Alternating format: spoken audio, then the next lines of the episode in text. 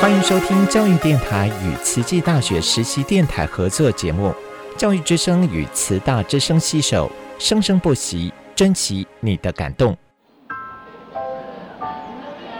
读大学到底有什么了不起的？就多一张文凭啊！多一张文凭，出去也不一定有工作啊。哪有？我觉得很好玩的，还可以交许多朋友，还可以学到。一八三七年，热力学大师焦耳问他的老师道尔顿：“受教育的目的是什么呢？”道尔顿说：“教育的目的在鼓励学生从事基本的问题探索。大学有许多课程，目的不是让你得到高分，而是让你了解自己。”欢迎收听由慈济大学教育团队制作主持的《大学了不起》。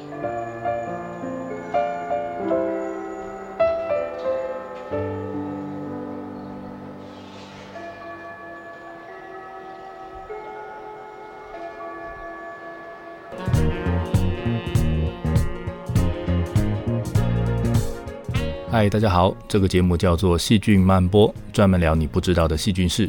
我是陈君瑶，欢迎你一起来看看这个星期细菌国里发生了什么新鲜事。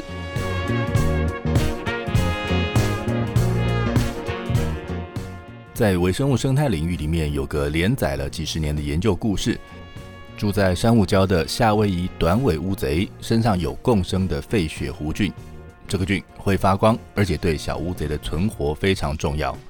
今天我们来看看夏威夷短尾乌贼跟费雪胡俊之间的关系。肺血弧菌它的随身系带型的武器，以及这个武器怎么帮助费雪胡俊跟同伴相处，希望你会喜欢今天的节目。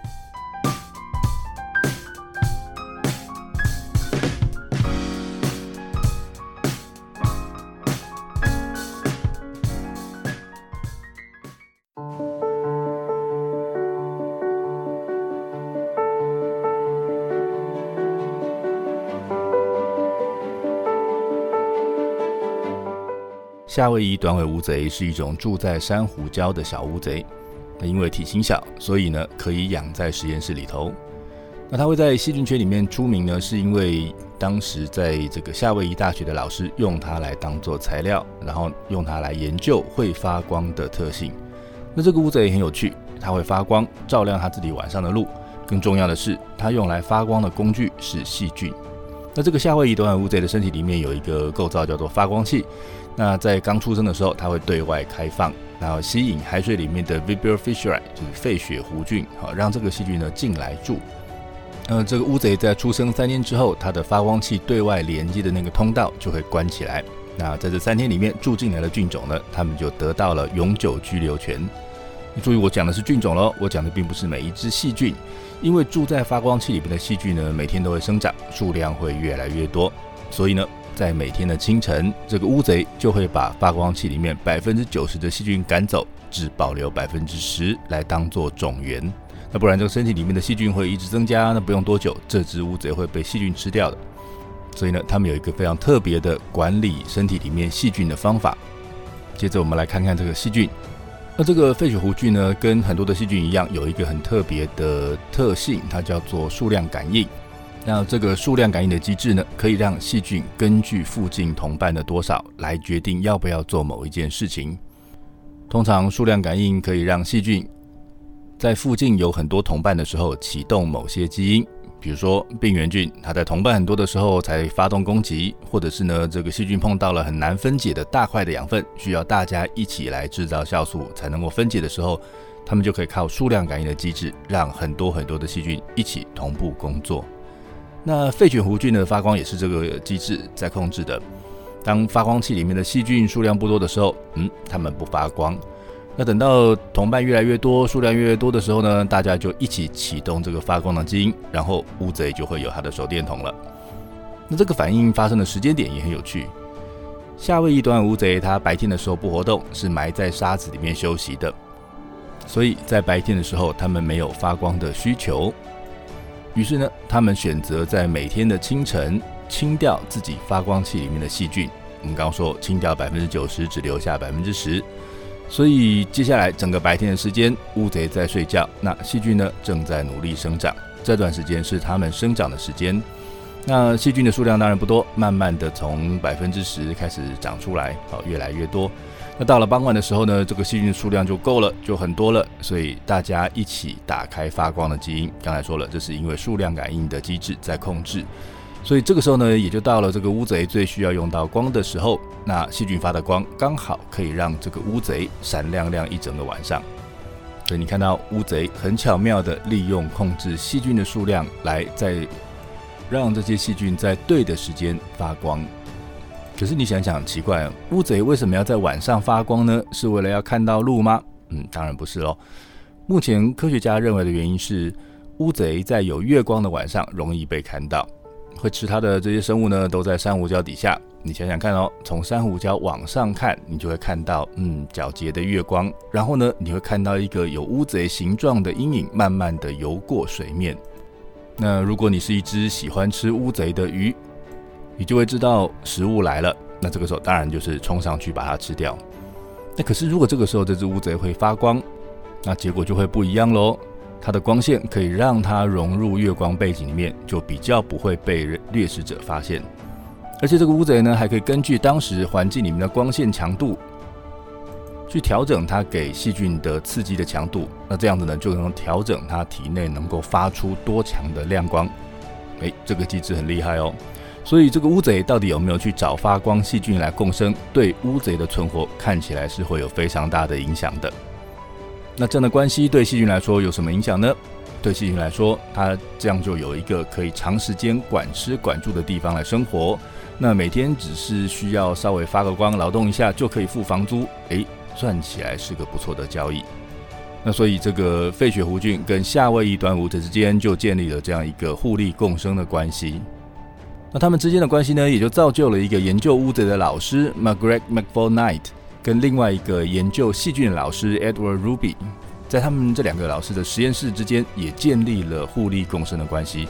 在过去几十年的时间，那么一个研究乌贼，一个研究细菌，然后把两边的资讯互通，所以两间实验室之间的合作，也让我们慢慢了解细菌跟动物宿主之间的合作关系。以上的资讯来自二零零四年在 Marine Biology 上面的研究报告，以及来自 Microbiology 在二零二三年的研究论文。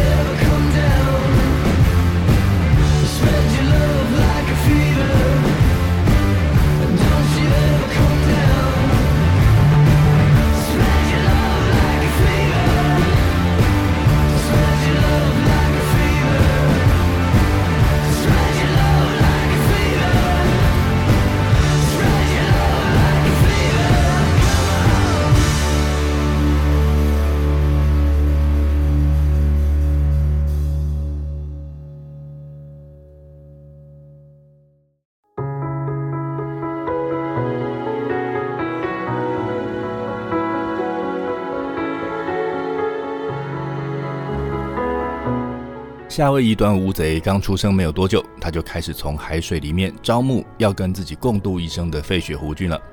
小乌贼会在它的发光器的开口处释放出化学讯号，来吸引海洋里面的细菌靠近。那看得懂这个讯号的费雪弧菌就会跟着这个讯号的浓度，慢慢的钻进小乌贼的身体里面，进到发光器里。那过去科学家就认真分析过。知道每只乌贼的体内大概可以有五到六种基因上有一点点不同的费雪弧菌，这等于是每只新生的小乌贼大概可以让五到六家的费雪弧菌上船，展开一生的冒险。这个夏威夷端乌贼的发光器有左右两页，每一页呢有三个囊，所以加起来总共是六个房间。不过整只乌贼的体内虽然有五到六家的菌，每一个囊里面却只会有一家的菌在里面。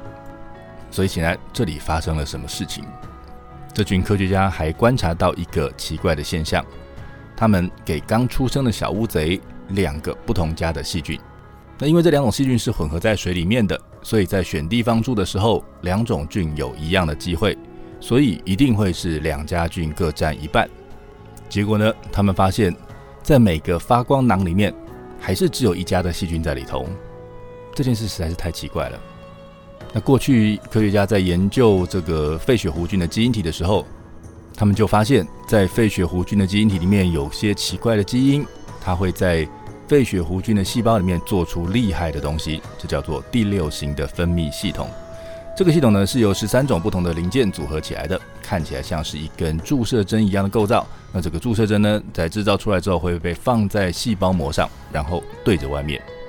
它的名字叫做分泌系统，所以应该是会把什么样的东西分泌到细胞外。那这个系统呢，经常会被用来分泌毒素。那它的用法呢是这样子的：这只细菌它有很多的注射针放在它的细胞膜上，那它会用这个注射针戳进隔壁的那个细胞里头，通常是敌人，然后把毒素打进去，看看可不可以把对方弄死。所以在过去，我们都认为这个第六型的分泌系统，它的功能呢，就是用来消灭跟我抢资源的敌人的。所以，我们再回到刚刚看到的东西，我们刚刚看到说，在每个发光囊里面都只有一家的菌在里面。这个这些现象有没有可能是两家细菌竞争的结果呢？所以，当然就来做个实验来验证喽。所以，科学家他们破坏了其中一家细菌的武器，就是把它的第六型分泌系统给弄坏，然后呢，让两种不同的细菌去竞争。结果被解除武装的那种细菌就打不过别人，也就没有办法成功的入侵。所以你看，就算是同种的细菌，当他们到了一间新的发光囊的前面的时候，这两家的细菌还是会各自组装大量的小注射针，然后打个你死我活。那赢的那只细菌呢，就会接管整个发光囊，然后让自己的子孙装满那个发光囊。你看，就算是自己人也要打仗抢资源，这一点倒是跟人蛮像的呢。以上的资讯来自二零二三年在 Microbiology 上面的研究论文，以及二零零九年在 Applied in Environmental Microbiology 上面的研究论文。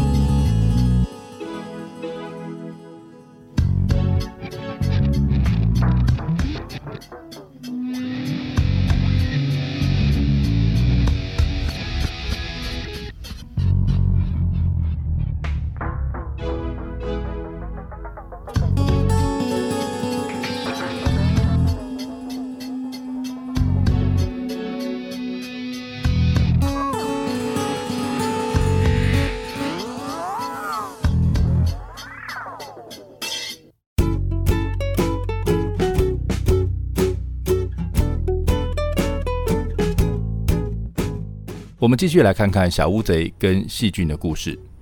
研究人员找来两家肺血弧菌，一家有武装，另外一家没有武装，然后拿有武装的那家弧菌来测试它杀死另外一家的能力。这当然没有什么问题，两家都是养好新鲜的菌放在一起竞争，有武装的那一家轻轻松松消灭没有武装的对手。可是他们发现，如果有武装的那一边的菌是前一天晚上开始养。养到隔天要做实验的时候，已经长成一大缸，数量比较多。那但是如果拿这样子高量的细菌去跟没有武装的对手对抗的时候呢，竟然会败下阵来。明明这个菌是有武装的，而且数量还比较多，那为什么对打的时候会输呢？我们在前面提到一个机制叫做数量感应。那那时候我们说发光基因受到数量感应机制的控制，所以在菌少的时候不会发光，菌多的时候才会发光。那现在我们看到菌少的时候会赢，菌多的时候会输，这也跟数量有关。难道说打赢或打输这件事也跟数量感应有关吗？于是他们做了其他实验来验证，发现真的是这个样子。这个飞雪湖菌在同伴数量多的时候，数量感应机制会关掉制造注射针的基因，自动帮这个菌解除武装。但是这个菌为什么要这样做呢？菌多的时候，不是正需要武器来对抗敌人的竞争吗？那仔细想一下，你就会发现，这个菌的生活里面其实不太容易碰到这样的问题。肺血弧菌它一旦住进了这个发光器里面，就是每天跟自己的家人同伴一起住。那因为身边有满满的一起发光的细菌，所以它的数量感应机制一定会被打开。那这个时候，如果有人不小心拿出注射针，开始对身边的菌乱捅，那杀到的都是自己人。所以。最保险的做法就是我在基因里面放一个安全锁，只要侦测到我身边有很多的同伴，那就自动打开安全锁，不要让你制造注射针，不要让注射针出现的话呢，也就不会有意外会发生了。他们发现这个数量感应机制会自动关掉制造注射针上面的蛋白零件的基因，所以呢，没有零件，你当然就没有办法制造这个注射针。那不过我们前面不是说这套第六型分泌系统很重要，在刚刚要占据新的发光囊的时候，费雪弧菌需要用到它来消灭自己的竞争对手啊。所以加装了这个安全锁，会不会让它在发光囊里面要用它的时候呢拿不出来呢？这倒不用担心，因为在那个时候细菌的数量很少，所以这个机制不会启动。你可以随时制造注射针来攻击你的竞争对手。以上的资讯来自 Current Biology 在二零二三年的研究报告。